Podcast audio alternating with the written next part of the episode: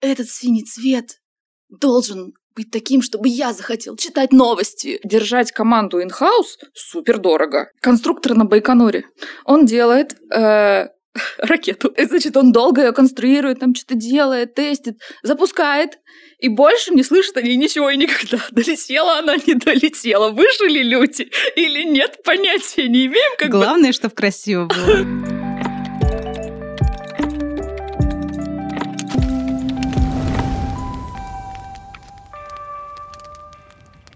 Привет! Это подкаст «Релиз в пятницу» от команды Time Web Cloud. А, меня зовут Люба, и сегодня у меня в гостях Даша Почекуева, классный дизайнер, человек отличный. А, Даша, представься, а, расскажи себе. Да, если бы я знала, кто я и что я, я бы не здесь сидела, как говорится. Я Даша, э, я дизайнер, и дизайнером я работаю последние лет 10. Тогда, когда еще этой профессии толком негде было научиться, и никто не знал, что это значит. Э, я продуктовый дизайнер, то есть э, сейчас я занимаюсь цифровыми продуктами. И я работала долгое время в агентствах, дослужилась там до арт-директора, сколотила команду. В какой-то момент поняла, что Э, я все еще не устала работать руками и хочу что-то поделать более глубокое. И я пошла работать в продуктовой компании. И вот последние года три с половиной, нет, четыре, что-то такое, э, я в продуктах. То есть сначала я работала в Айгутсе, где мы пересекались с тобой. Потом э, я перешла в почтовые технологии. Это компания, которая занимается цифровизацией Почты России. И делает, э, ну вот, в общем, вот ваша посылка выезжает куда-то, дальше с ней что-то происходит, вам приходит э, штрих-код, по которому ее можно отследить. Вот ребята делают эти штрих-коды, там всякое, всякие сорт-машины. В общем, вот это все очень прикольно. И после почтотеха я ушла в Сберздоровье и делала там интерфейсы для телемедицины. Делала личный кабинет врача. Mm-hmm. И вот этим занималась последние полтора года, а вот буквально на этой неделе я сменила работу, и теперь я в Тинькофф. Супер классный э, короткий экскурс о твоем опыте. А, да, ты затронула на самом деле очень много как раз интересных моментов, мы все это обсудим с тобой э, в этом выпуске. Расскажи для начала, вот ты начала объяснять как раз, что продуктовый дизайнер, работала uh-huh, в агентстве. Uh-huh. Вот можешь э, рассказать подробнее нашим зрителям о том, а, чем отличаются какие-то вот дизайнер на печатку, например, uh-huh. графический дизайнер, UX, UI дизайнер, вот чем они все отличаются, не очень понятно. Ну, вообще дизайн в широком смысле слова – это история про создание и конструирование чего-то. Поэтому это может быть создание и конструирование одежды, а может быть э, интерфейсов. Это может быть дизайн интерьеров, а может быть дизайн рекламных баннеров. И как бы в, ну, в широком смысле все, что мы видим и все, что нас окружает, это дизайн, который кто-то придумал, кто-то решил, что вот этот стол должен выглядеть так, у него должны быть вот такие скругленные уголочки, он должен быть такой высоты, чтобы на нем было удобно сидеть. Из таких материалов и так далее. Промышленный дизайнер этим занимается. А, и точно так же, когда мы в мобильное приложение приходим и открываем его, мы видим форму авторизации, проходим через нее, кто-то решил, что она выглядит так, собирается из таких-то полей, с такими-то обводочками, а, что ты должен ввести вот это и дальше провалиться на какой-то экран. А, и, соответственно, вот это вот а, как бы огромное количество разного дизайна обусловливает и специализации, которые с каждым годом становятся все более узкими, узкими, ну, как всегда и бывает, особенно цифровой рынок, да, то есть он возник mm-hmm. некоторое время назад, и изначально дизайнеры были такие общего профиля, которые и чтец, и жрец, и на дуде, и грец, а потом со временем, когда индустрия развивается, уже появляются очень узкие специализации. Вот, и примерно как бы вот, вот этим объясняется условно э, разнообразие дизайна. А так вот мы идем по улице, видим билборд. Это графический дизайн. Билборд банка, допустим. Мы заходим в этот банк, подходим к банкомату. Вид банкомата – это промышленный дизайн. А, тыкаем в экран, и нам показывается какой-то интерфейс с кнопками. Вот это UX UI дизайн или продуктовый дизайн. А чем отличается UX UI дизайн от продуктового? UX UI это история, когда мы как бы, ну это просто дизайнер, который отвечает за внешний вид интерфейса, сайта, э, там какого-нибудь личного кабинета и так далее. Э, но ничто не указывает на то, как он этим проектом занимается. Проектно ну вот он, и к нему один раз пришел заказчик, попросил, сделай сайт за месяц. Он сделал сайт за месяц, запустил, больше не знает о нем ничего. Это как если бы, э, допустим, сравним с конструктор на Байконуре. Он делает э, ракету, да, да запускает. И, значит, он долго ее конструирует, там что-то делает, тестит, запускает, и больше не слышит о ней ничего и никогда. Долетела она, не долетела. Выжили люди или нет, понятия не имеем. Как Главное, бы... чтобы красиво было. Э, главное, выполнить контракт. Типа, угу. ну, доделали, а, отправили, и больше не слышим об этом ничего. Ну, mm-hmm. в этом как бы причина, почему со временем начал появляться и отпочковываться продуктовый дизайн. Потому что бизнесу нужно постоянно, э, чтобы был человек, который не просто отправил людей в космос э, и mm-hmm. дальше не узнал о них ничего, а тот, кто узнал, выжили они или нет, э, скорректировал план, что-то подправил. Ну, то есть тот чувак, который делает шаттлы которые mm-hmm. возвращаются назад, можно что-то поправить, mm-hmm. пофиксить в процессе и отправить снова. И вот как бы продуктовый дизайнер это чувак, который работает внутри компании у заказчика и постоянно дотюнивает фичи, снова их запускает и так далее. То есть mm-hmm. он такой чувак, который работает над одним проектом, а не над ста но поглубже. Но при этом популярны разные агентства, угу. которые просто занимаются дизайном условно на короткую дистанцию. То есть пришел заказчик, ты нарисовал сайт, нарисовал там что-нибудь, приложение, сдал, до свидания. Ну, то есть зависит от того уже, э, захотят они доплачивать дальше за поддержку какую-то, угу. что очень редко в целом э, по рынку. И вот как обстоит работа в агентствах? Вот у тебя тоже есть такой опыт, довольно богатый. Насколько часто вообще люди приходят э, за такими одноразовыми задачами, как они вообще с этим живут? Ну, представь, что ты, э, что ты, например, в Омске запускаешь цветочный магазин, тебе надо доставку сделать, uh-huh. а, и тебе надо сделать сайт. Это как, тебе надо сделать его разово. Там нечего поддерживать раз за разом. Тебе надо просто быстро запуститься, выйти на рынок и начать вот эту вот доставку. Uh-huh. А, ты можешь подключиться к какому-то уже существующему сервису и работать с ним за комиссию, да? А можешь сделать у себя, возможно, ты вложишься на старте побольше, но потом тебе, если ты в долгосрок работаешь, тебе это будет дешевле.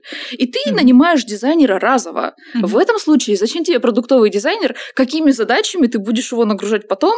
И держать команду in-house супер дорого. Mm-hmm. Ну, это оправдано только если у тебя э, действительно большой объем задач, сложный продукт, в который очень долго вникать, сфера бизнеса неочевидная, и как бы ты ты нуждаешься в глубоком и постоянном переработки, ну, там, глубокой постоянной переработки продукта какого-то mm-hmm. своего цифрового. Ну, реально, банковское приложение, например. Вот там сложно нанять какое-то агентство, разово дать им задачу и больше не вспоминать об этом просто это физически невозможно, постоянно прилетают какие-то новые задачки. И на агентстве ты разоришься.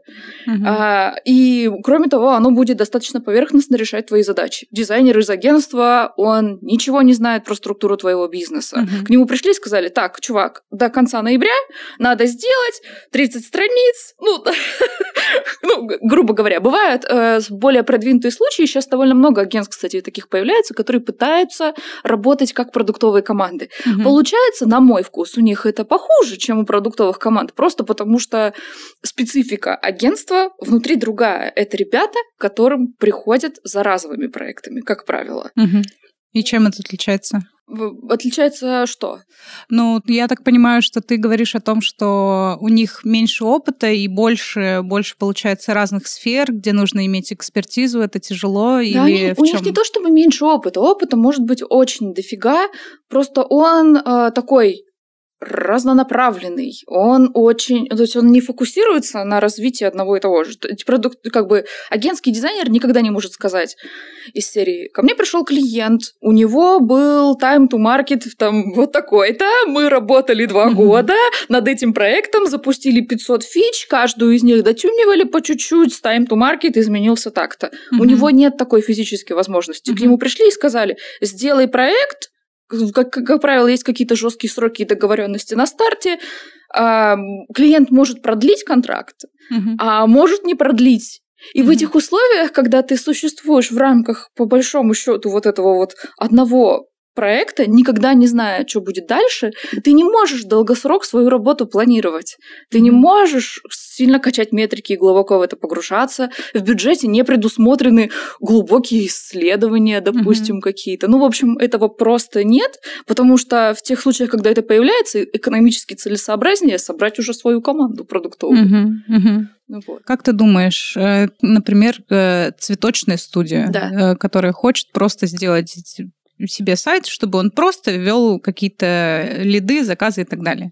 Грубо говоря, эм, дизайн цветочного магазина был изобретен уже и переизобретен уже 10 тысяч раз. Ну да. А зачем вообще они нужны тогда, дизайнеры такие одноразовые, если можно сделать на конструкторе, допустим? Можно сделать на конструкторе, если это устраивает клиента, если он это умеет. Есть, кстати, куча дизайнеров, которые работают на конструкторе.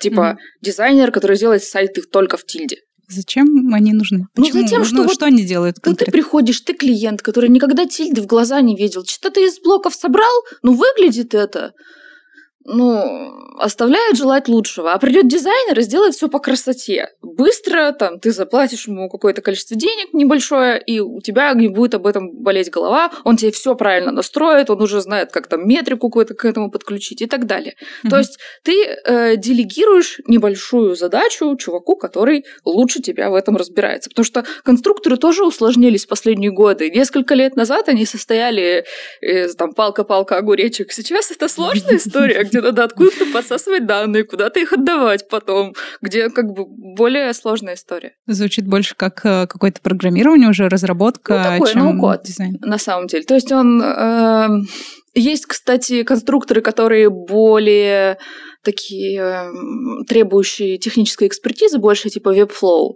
Вот туда клиент с улицы вообще не придет сам никогда, никак, потому что надо в общем, шарить угу. сильно во всем этом э, и много всего ручками дописывать прямо в коде.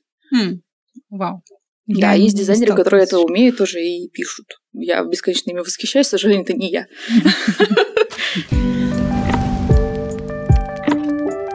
Расскажи поподробнее, как тебе вообще жилось в агентстве?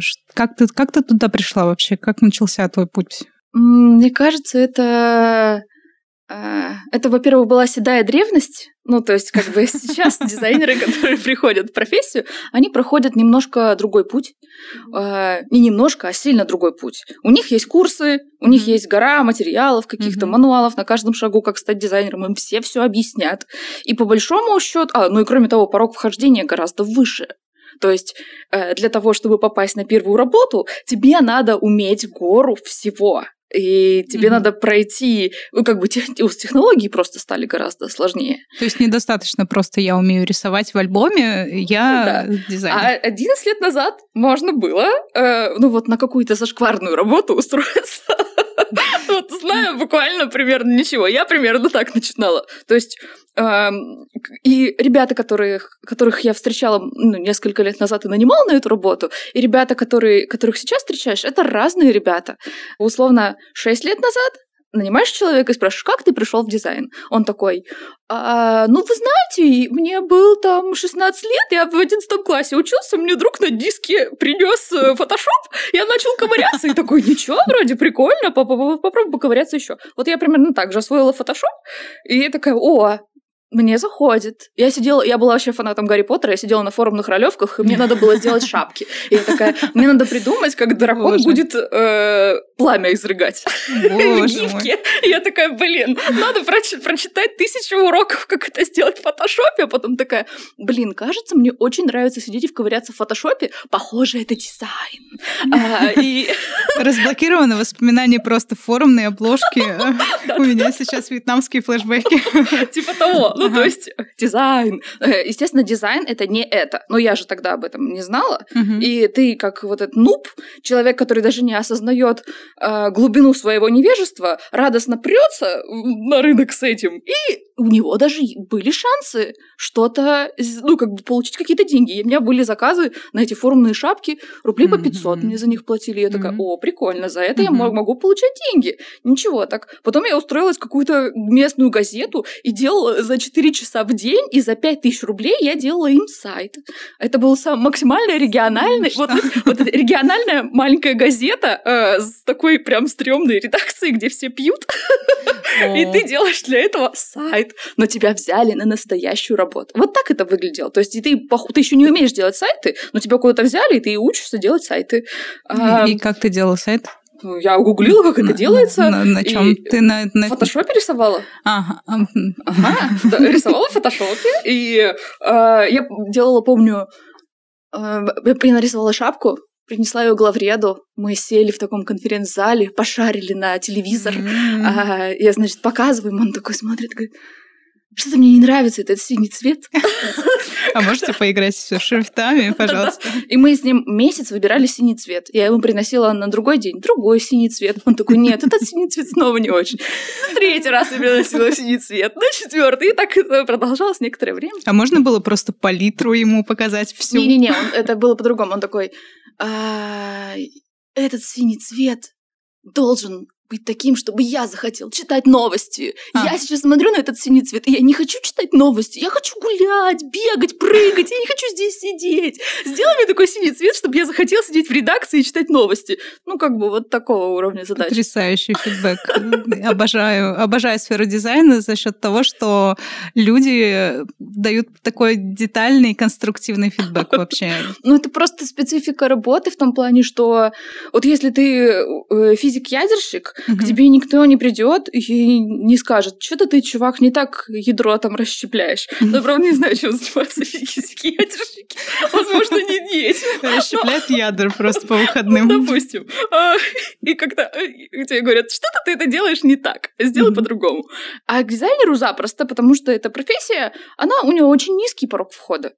И как бы и за счет этого каждый может тебе сказать э, свое мнение об этом, и он полагает, что обладает некоторой экспертизой. Типа, я же красил двери у себя в подъезде, я знаю, как подбирать цвета. Вот такая, вот такого уровня. А, но здесь просто фишка в том, что так не всегда. Это mm-hmm. такое, это как бы это этап, через который дизайнер должен пройти, а, чтобы потом дорваться до нормальных проектов, до нормальных клиентов и так далее. Потому что, э, и опять же, до того уровня сложности, где уже нельзя будет ворваться с мороза и посоветовать что-то. Ну, типа, если ты делаешь э, форму для личного кабинета врача с увеличением, э, с, типа, с сокращением длительности консультации, человек с мороза не может тебе сказать, что-то ты не так сокращаешь длительность консультации, да? Ну, то есть тебе надо просто пройти через э, боль и, так, и получить морковку какую-то. Конечно, речь не идет о том, что как только дизайнер добирается до крутых задач, дальше боли не будет, он просто будет другой. так что... Боль, боль меняется, да, со временем? Ну да. А, я думаю, что многие дизайнеры, которые сейчас э, нас, может быть, смотрят и проживают вот эту стадию, когда каждый дает фидбэк о том, что синий недостаточно радостный в их дизайнах, да. Э, дает надежду небольшую. Здесь еще вопрос в том, когда люди говорят, что синий цвет недостаточно такое, чтобы читать новости. Или когда они еще говорят какие-то странные ну, вещи, которые дизайнеры кажутся странными, э, неадекватными и так далее. У этих людей есть какая-то потребность, которую они не могут сформулировать по-другому. То есть они говорят не потому, чтобы сделать тебе больно и пырнуть тебя ножом, но они говорят, потому что у них есть какое-то требование к дизайну, которое они не в состоянии сформулировать по-нормальному, потому что мы все, ну, никого не учат в детском саду. Так, сейчас мы тебя научим, как писать требования дизайнеру, да?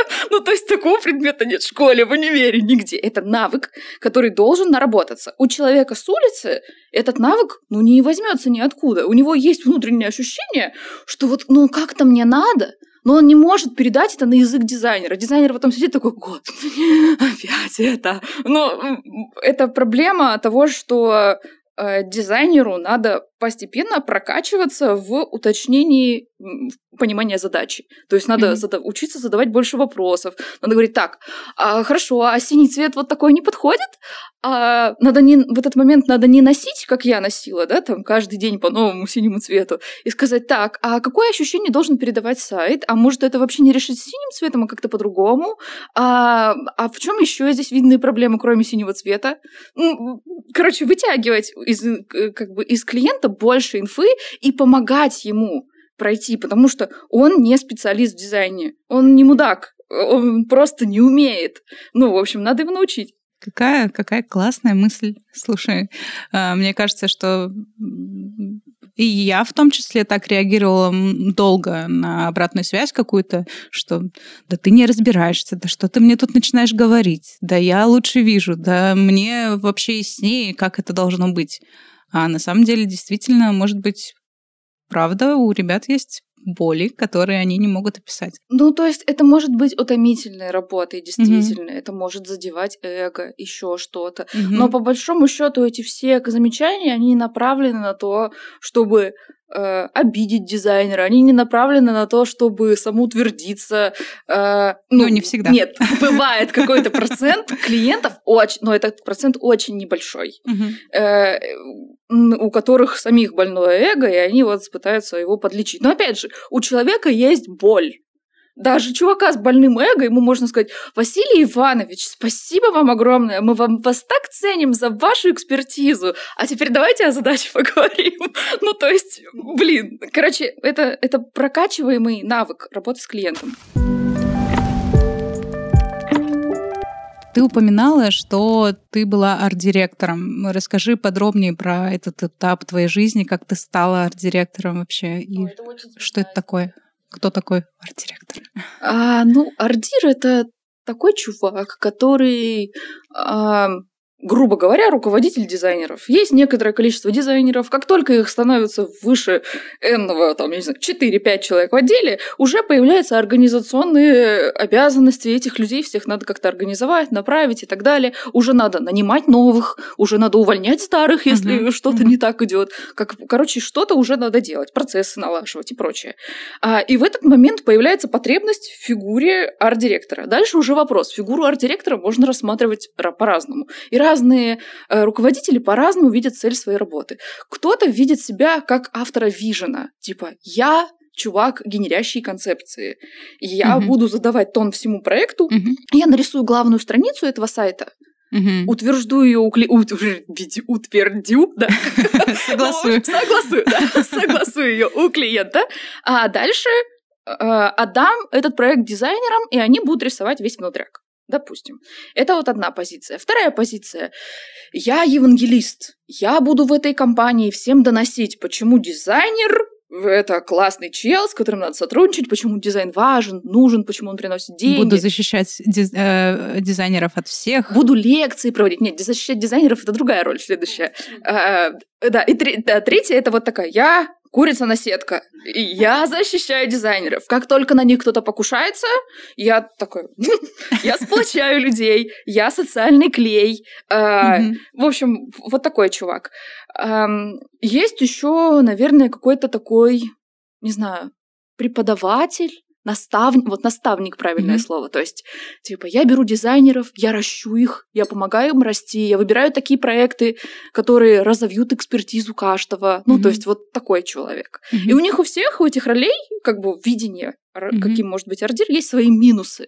Например, э, ну, чувак, который сам рисует концепции, скорее всего, не даст вырасти другим в эту же роль. Uh-huh, uh-huh. Ну, просто потому, что эта роль занята им. Uh-huh. А чувак, который социальный клей, вряд ли он сможет нарисовать классную концепцию. Он будет классно заботиться о дизайнерах, но когда к нему придут и скажут, сделай вау, с вау-эффектом что-то сделай, он такой, блин, можно, не надо. Ну вот, вот вам Вася, вот, вот он, Вася. Он, он, он сделает. Вот он У него сделает, как да. раз 5 часов на вау-эффект. Да.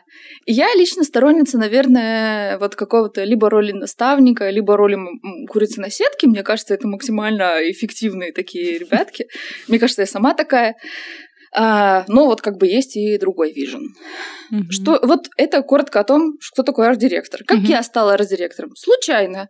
У нас был арт-директор в агентстве, он в какой-то момент ушел, и кто-то должен был прийти на его место. Можно нанять человека с улицы, а можно взять кого-то изнутри. Mm-hmm. А ко мне пришел начальник отдела и сказал, Даша, ты довольно много всего тянешь, а я к тому моменту какие-то внутренние челленджи организовывала, часть процессов на себе. Ну, mm-hmm. короче, рано mm-hmm. или поздно все равно ты как дизайнер к этому приходишь.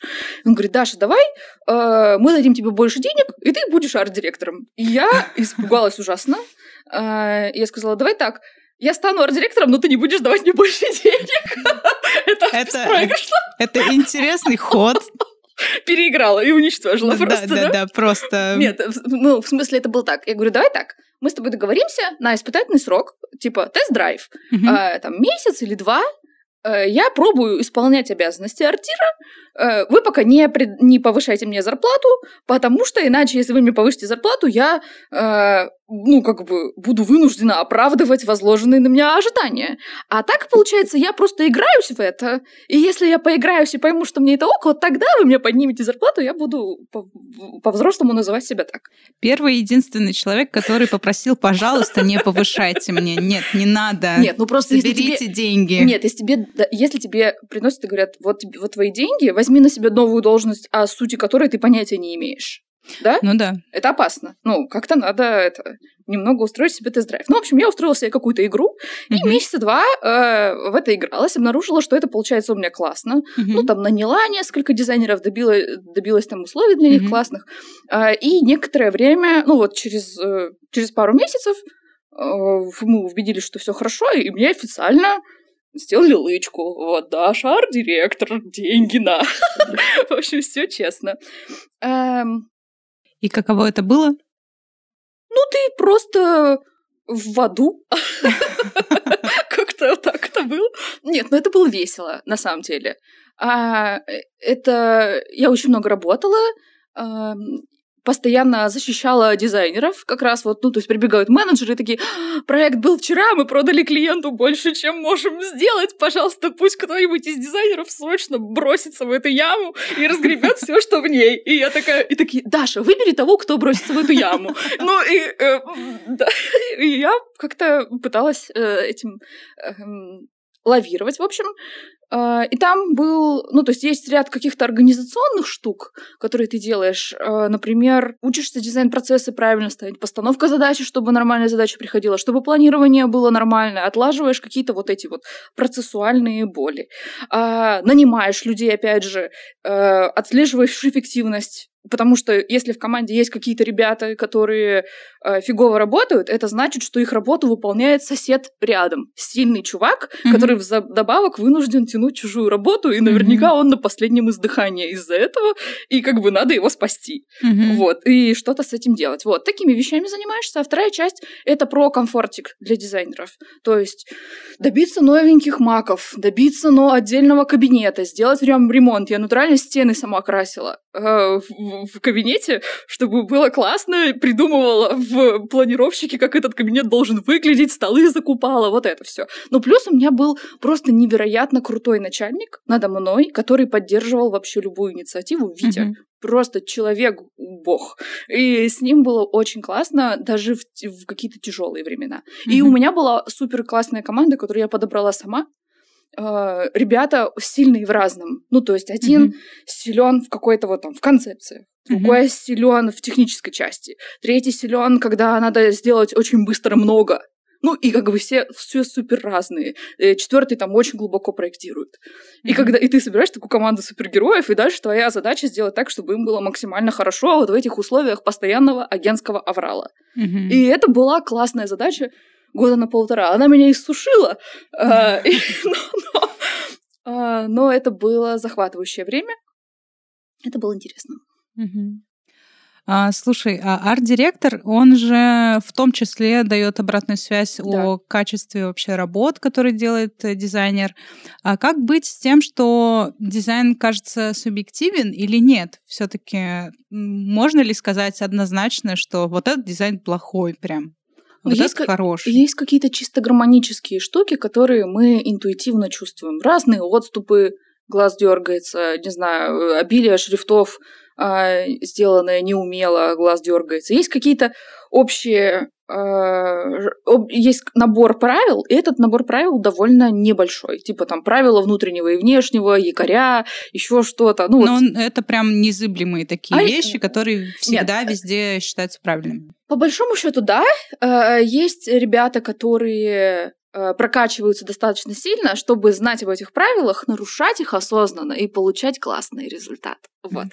Но для этого надо сначала знать, как это устроено. Ну, типа как, господи, э, пресловутый пример с Малевичем, да? Малевич, который умеет академически рисовать, э, но не рисует, он нарушает эти правила, но он при этом знает, что именно он нарушает. То есть вот как бы э, не знать и нарушить не получится ну, по-нормальному. В чем смысл черного квадрата? в том, что это вершина искусства, за которой дальше уже э, ничего нет. Это конец, точка. А трещинки были пред, э, предугаданы им? Там, Я не что, знаю. Что, что именно так и будет? Ладно. А все-таки есть ли какие-то стандарты условно, или можно ли как-то измерить качество дизайна? Как вообще измеряется красота? Есть как вот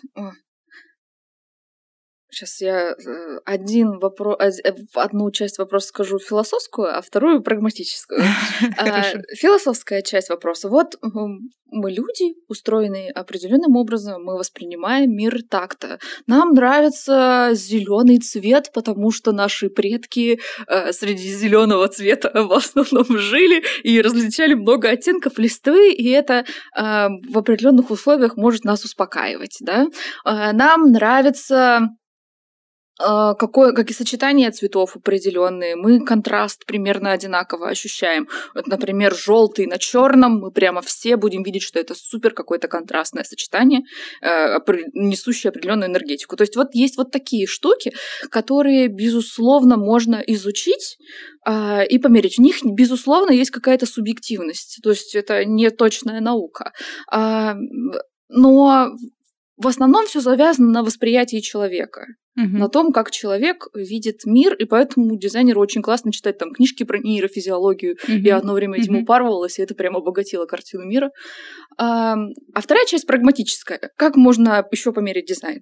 Метриками, типа, решает задачу бизнеса дизайн или нет. Перед дизайнер не художник, перед ним ставится задача не самовыражения, а задача достижения каких-то конкретных практических результатов. Типа, mm-hmm. бизнесу надо продать продает дизайн или не продает. Это можно пом... это это книжки про продающий дизайн. Да, нет, mm-hmm. вот это вот все весь булшит про продающий дизайн. Вот я слышала его миллион раз, пока опять же там в агентствах работала где-то еще. Это м- история про давайте придум шаманские техники, давайте придумаем особый оттенок красного цвета, вот он будет продавать. Но это, это не так работает. Ну, эзотерическая фигня здесь не катит.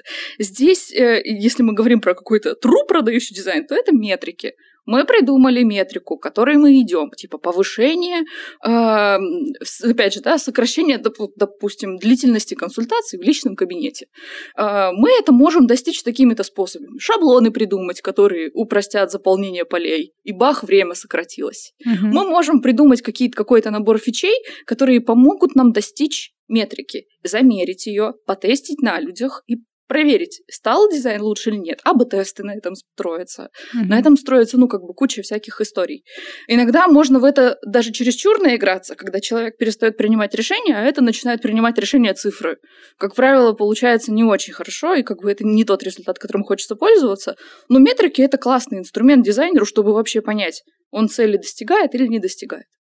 То есть помимо в целом каких-то правил о гармонии и балансе... Есть а, бизнесовая часть дизайнер должен разбираться еще и в нейрофизиологии, как люди ну, воспринимают ну, вообще мир. Ну, не на уровне самих нейрофизиологов, а, э, например, просто пару книжек почитать. Вот на уровне вот такого нуба, который чуть-чуть что-то понял, да, это прям пригождается. И при этом еще разбираться в том, как работает продукт, и да. как люди с ним взаимодействуют, и еще, наверное, как-то общаться с этими пользователями. Ну, да, но здесь я, опять, я бы оговорила, что не то чтобы дизайнер должен угу. это все делать. Типа, ты можешь этого не делать. Ну, ты просто будешь заниматься менее интересными задачами за меньшие деньги.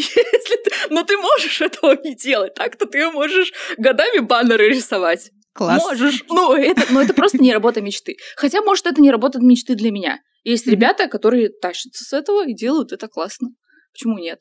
Ну, как правило, просто э, это одно из направлений, куда ты можешь уйти, куда можешь развиться. Да, это знакомая история. У меня была знакомая девочка на проекте. Она была вообще графическим дизайнером. Очень классно, круто рисовала плакаты, всякие постеры. Но когда она начала... Ее просто наняли нам в команду как продуктового дизайнера Ой. на интерфейсы. Это было очень больно. И я вот впервые действительно задумалась о том, что дизайнеры вообще далеко не универсалы, и есть разные люди, ну, это, это навыки. Это, ну, это как странно, бы, да. Навыки и склонности. Типа, хочет этим человек заниматься или нет. И есть у него этот навык или нет. Ты начала говорить о том, что дизайнеру не обязательно разбираться там в каких-то пользовательских историях и так далее в продукте, как он вообще конвертит или нет. А, наверное, вот этим отличается, да, продуктовый дизайнер. Да, вот. продуктовому дизайнеру это обязательно. Ну, то есть ты без этого просто не выйдешь никуда. Тебе mm-hmm. же надо на чем-то свою гипотезу строить. Ну, то есть ты смотришь на интерфейс, думаешь, что бы в нем улучшить. Uh-huh. Для того, чтобы понять, что в нем улучшить, надо понять, где боль, да, uh-huh. что болит у людей, которые им пользуются. То есть надо пойти в поля и повыяснять, там, как у людей дела. Или надо ознакомиться с исследованием, или надо проинтурировать кучу людей. Ну, то есть у тебя появляется гора навыков, кроме дизайна, которыми тебе надо овладеть, чтобы решить задачу дизайна. Uh-huh. Это прикольно. А, вот интересно, а что у тебя... Э, можешь рассказать про какой-то кейс, когда тебе, например, вот э, требовалось какое-то супер странное знание нейрофизиологии, например? Э, часть дизайна, связанная с доступностью. То есть mm-hmm. вот как бы есть термин, термин доступность, mm-hmm. который означает, что команда ведет целенаправленную работу над тем, чтобы сделать свой продукт доступным для максимально большого количества пользователей. Mm-hmm. Что это значит? Она адаптирует его для скринридеров, чтобы им интерфейсом могли пользоваться люди, а, у которых с нарушениями зрения, незрячие, например, mm-hmm. чтобы интерфейс зачитывал, зачитывал кто-то в наушниках. Это делает дизайнер? А, дизайнер в том числе для скринридера размечает альты и всякие, вот это вот все добро. А есть часть, связанная с тем, что, ну вот то, как бы в рамках той же доступности, мы можем сделать э, интерфейс более удобным для ребят с нарушениями моторики, с тем, у кого нарушение речи, Например, мы можем не заставлять людей звонить. Потому что они не смогут этого сделать, сделать подтверждение заказа не через звонок, а через чат, допустим. И это тоже проектирует дизайнер. А, в, ну, в том числе он может на это повлиять, это часть продукта. А, и, да, есть часть, связанная с с доступностью в плане чисто визуально, то есть сделать э, более контрастными тексты, чтобы вот это светло-серый на светло-белом не, не было такой истории. А, светло-белый, прекрасно. А, темно-белый, светло-белый. Дизайнер, да. Ну, Дизайн. Вот. И есть отдельная область дизайна, которая этим занимается. Я с этим сталкивалась буквально вот так чуть-чуть, и все по большому счету, что я умею по-настоящему делать, это э, работать с контрастностью, проверять, например, цвета через кучу плагинов на то, чтобы э, ребята с дальтонизмом и с разными нарушениями цвета могли правильно считывать цвета статусов. Допустим, вот такие mm-hmm. штуки, типа, чтобы оранжевый и красный были максимально отделены друг от друга на цветовом спектре, чтобы их можно было отличить друг от друга, даже когда у человека, а, ну, то есть другое mm-hmm. восприятие цвета. А, у меня был опыт, да, со скринридерами немножко, и опыт, ну, с повышением доступности. Есть очень крутой курс Леры Курмак, э, который я проходила, и, и прям это супер помогло вот прокачаться в доступности. Не знаю, насколько это э, можно у вас говорить просто. можно, да. На хорошие материалы всегда можно давать ссылки. Да, да, в общем, курс очень крутой и прям супер помогает разобраться в доступности. Расскажи, каково это работать над э, продуктами, которыми пользуются буквально миллионы самых разных людей. То есть одно дело, когда ты, допустим, разрабатываешь э, э, какое-нибудь узконаправленное приложение для конкретной группы людей, когда ты понимаешь, что это за люди, какие у них привычки пользовательские. Ну, то есть а как, как делать универсальный продукт просто для всех? Ну, на самом деле, грубо говоря, у меня нет опыта такого, чтобы я прям э, очень долго и работала над чем-то для миллионов прям людей. Я, дел, я работала э, в почте, и мы делали разнообразные штуки для поддержки почтовых сервисов, и я немножко помогала делать главную страницу почты. Но mm. я не отслеживала, ну, мы делали там концепцию она, mm-hmm. по, по челленджу э, с одним моим классным коллегой. И ну, я не могу сказать, что я работала над этим прям старательно как продуктовый дизайнер, отслеживала метрики, что там замеряла и так далее. Просто так чуть-чуть поучаствовала в концепции условно. А все остальные проекты, которыми я занималась, они по большому счету были достаточно узконаправленными, потому что со временем меня стало штырить от э, штук таких, когда ты не можешь подсмотреть где-то референс mm-hmm. к этому продукту. Потому что нет таких. Да, типа такой, таких штук в открытом доступе нет. Ну, то есть тебе приходит задача, и ты понятия не имеешь, как ее решать. Вот и как бы и приходит задача э, из какого-нибудь супер узкоспециализированного интерфейса, где надо сначала перелопатить э, огромное количество информации. И вот когда я пришла работать в почту, первый продукт, которым я там занималась, э, ради него я сидела и месяц читала документацию. Просто читала документацию один месяц. Просто чтобы понять, чем он занимается. Я на стене э, расклеивала стикеры и красными ниточками соединяла их между собой, как безумный этот э, ученый из фильмов ищущих маньяков. И вот так с безумными глазами ходила и смотрела, как чего устроено. Ну, то есть вот это, ну, наверное, это, это фан просто, когда у тебя много уже опыта, ты все уже делал. Mm-hmm. И тебе сложно mm-hmm. придумать, что бы тебя еще увлекло. А вот продукты, которые негде посмотреть, они прям увлекают именно тем, что ты как будто бы бьешься над задачей, где у тебя э, нет чит-кодов, нет подсказки, э, э, ты проходишь уровень сложности какой-то. это прикольно. Блин, это, это забавно, да. Мне кажется, что действительно одна из э, таких болезней дизайнеров это скучные проекты и то, что действительно уже все нарисовано, и это все уже складывается просто из каких-то отдельных элементов, и ты по факту перестаешь э, думать Э, настолько детально. Мне кажется, что это все завязано на уровне сложности. Очень важно дизайнеру повышать уровень сложности. Когда ты на первой стадии входа в профессию, тебе прикольно даже баннер нарисовать. Маленький, вот такой вот. Я помню, рисовала баннеры за 100 рублей. На первом... Вот такой вот. Он был размером 88 на 36 пикселей. Я помню до сих пор. И надо было там написать что-то типа «Продаем машины» и, и картинку собачить туда же. Мне было этим прикольно заниматься, потому что ты не знаешь даже это, как делать. И mm-hmm. тогда ты осваиваешь прогу, что-то еще. Ну, то есть у тебя вот один уровень сложности. Потом в какое-то время баннеры которые тебя задалбывают, и тебе, ну ты уже изучил здесь все. Тебе хочется на уровень выше, подбираешь себе задачки на уровень выше. Кстати, мне кажется, признак хорошего ордира — это чувак, который все время тебе дает задачки на уровень выше иногда. Он как будто бы тебя вот, видит, что вот тебе уже стало немного скучновато и подбрасывает дровишек в этот костер. И подбрасывает. И вот важно либо самому себе под, подбрасывать, если у тебя нет ордира, либо подобрать такого, который будет это делать. И тогда ты не будешь застаиваться, не будет скучно. Ну, то есть это вот такой момент. А где, где вообще дизайнеру искать вот такие задачки посложнее? Есть ли у дизайнеров какие-нибудь open source проекты? Не знаю, вот как у разработчиков, например. Ну вот ты идешь по улице, ты видишь убогое объявление. Это вызов? Пойди переверстай объявление. Это open source проект. Всегда открыт, всегда можно это сделать. То есть, эм, как бы, а, вопрос в где искать? Искать mm-hmm. везде, все, что окружает. Ну, то есть просто некоторые ребята редизайнят, я не знаю, главную страницу ВКонтакте, но как по мне это не... И потом складывают это в портфолио. Но как по мне это не сильно интересно, потому что э, интереснее делать что-то, что плохое. Вот оно плохое, ты пришел улучшил, и ты увидел свою пользу, да? Ты увидел, что конкретно вот от твоей работы здесь зависит. Еще можно делать э, прикольные лангриды про что-то. Можно сделать маленькие сайт-проекты какие-то. Я не знаю, вот фанат Игры престолов пошел сделал фан-сайт по Игре престолов. Э, и ты прокачал себя, как-то за ним позанимался интересным делом, разгрузился от рутины, и тебе весело, здорово.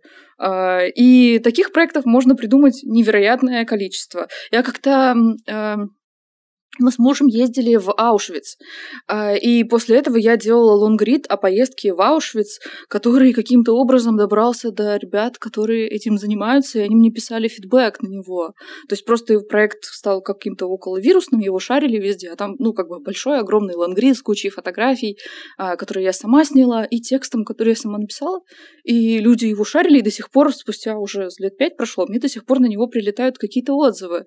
А, а я просто разместила его в интернете и ссылку кинула куда-то ну, в свой маленький каналчик на 300 человек. Э, э, тогда на 300 человек. Да, тогда. Сейчас он, по-моему, чуть-чуть побольше. Немножко. Вот. Э, да. Кстати, да, канал «Визуальные приемы». Подписывайтесь, ссылку оставим в описании. О, спасибо. А зачем ты ведешь? Он помогает тебе в развитии насмотренности? Да, Э, и просто потому, что у меня есть потребность куда-то девать классные штуки.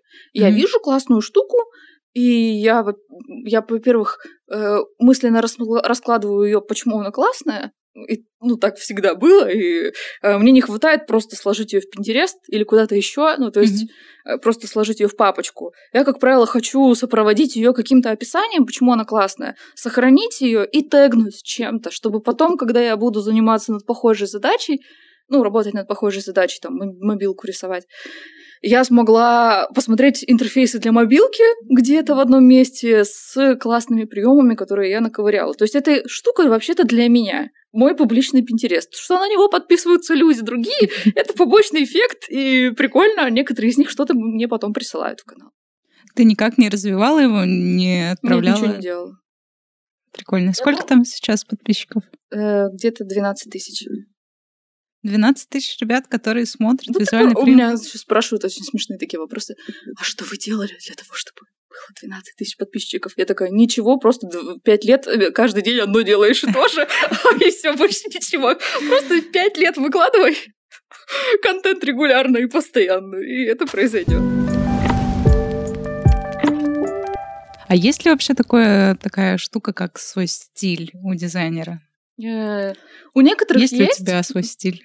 У меня нет, но у некоторых есть. Э, и мне кажется, это мешает.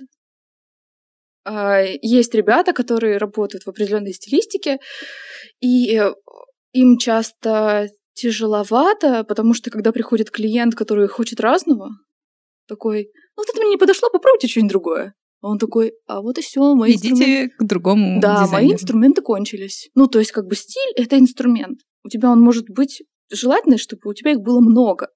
Есть ребята, которые успешно работают в каком-то там, я не знаю, каллиграфы, да? Вот дизайнер, который шрифтами занимается, и он офигенно каллиграфию делает. А до тех пор, пока к нему будут приходить клиенты, не узконаправленные конкретно к нему, он будет страдать. Ему станет легче, когда он найдет нишу. И вот к нему будут целенаправленно ходить люди, чтобы сделать так, именно такую каллиграфию, как у него, условно.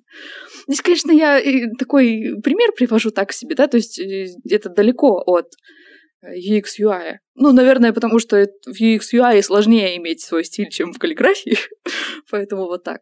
Но э, как по мне, стиль и вообще какая-то визуаль, визуальные приемы и так далее, это просто инструмент, которым ты владеешь, и ты можешь владеть разными. Можешь ли ты дать какие-то советы людям, которые хотят прийти в дизайн? Да, первый из них это постараться не слушать э, советы. Последний пункт. Первый последний пункт. Да, ну в том плане, что, а, опять же, да, возвращаясь к тому, с чего мы начали, дизайнеру на первом этапе любой может накидать в лукошко разнообразных идей, как ему надо жить, как ему надо делать дизайн, какой шрифт хороший, какой плохой и так далее. А, и вот здесь надо очень жестко фильтровать, кто именно это говорит. Если это говорит э, арт-дир с опытом, он, наверное, видел 10 тысяч дизайнов самых разных, и, наверное, у него есть насмотренность, и есть какая-то аргументация, почему так. А если тебе... И то, кстати, то я бы тоже с осторожностью относилась. А, а если тебе это говорит чувак no name в каком-то в, в, в, каком-нибудь канале в комментах, то нет никаких причин, почему ты должен его слушать и как бы стараться почаще вот беречь э, беречь свое, как это сказать, самость, свой кайф, свою искру, чтобы ее вот никто снаружи не затушил, она очень сильно понадобится потом. Mm-hmm. А, при этом как бы постараться да, опять же, научиться работать с, образ... с обратной связью гораздо раньше. Ну вот, чем, чем раньше, тем лучше. Что я имею в виду? Научиться вот вытаскивать из клиентов суть проблемы и боль, пойти mm-hmm. вот, вот это вот попрокачивать, чтобы, когда будут попадаться клиенты, которые будут рассказывать про синий цвет, чтобы ты знал, как с этим делать, а не, не носил тысячу оттенков синего цвета. Еще как можно больше набивать руку на всем, что вы видите вокруг обычно у дизайнеров, которые сейчас приходят на, с, со своими портфолио куда угодно, у них в портфолио есть ровно три проекта, все три учебные, с Яндекс Практикума, с Нетологии и откуда-нибудь еще. И они все у всех под копирку. Ну, типа, заканчивается курс, с него выпускается 100 человек, у них у всех три одинаковых проекта в портфолио, они все пуляют свои портфолио в агентство или еще куда-то. И там люди открывают, а они все не отличаются друг от друга. И как бы, как ты поймешь, ок это дизайнер или не ок? Должны быть индивидуальные вещи, должны быть э, свои собственные штуки, на которых вы набиваете руку. То есть, ну вот ходите вокруг и смотрите на мир. Мама попросила сделать лендинг, делаем маме лендинг. Э, друзья захотели там оформить страничку ВКонтакте, можно это сделать. Э, просто набить руку. Это можно не класть потом никуда в портфолио, а просто максимально хвататься за все, что вы видите, э, и не сдаваться.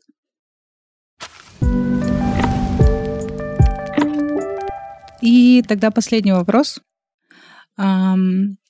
Можешь ли ты посоветовать какое-то обучение или что, что изучить, uh, посмотреть начинающему дизайнеру? Я предвзята.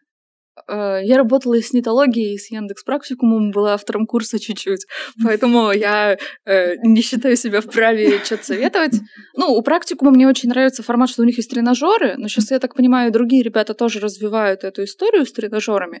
То есть, условно, там полегче попрокачиваться. Ну, как бы тренажер это такое более интерактивная mm-hmm. форма обучения для миллениалов или даже не для них, а для следующих ребят. Кто там дальше? Зумеры? Да, вероятно.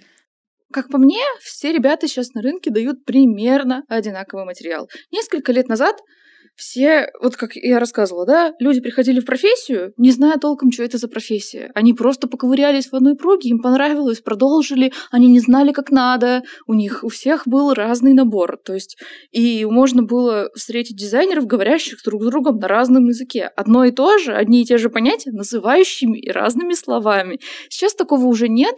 У профессии появился какой-то стандарт, понятный набор программ, которые надо изучить, понятный набор терминов и так далее. И этот набор плюс-минус одинаковый у разных компаний, так-то, если честно. У одних чуть-чуть лучше, у других чуть-чуть лучше. Я бы для начала посоветовала, вот если вы совсем на старте, а, не, не выбирать полуторагодовалый курс, а посидеть, попробовать, сделать что-то маленькое, тащит или нет, нравится или нет.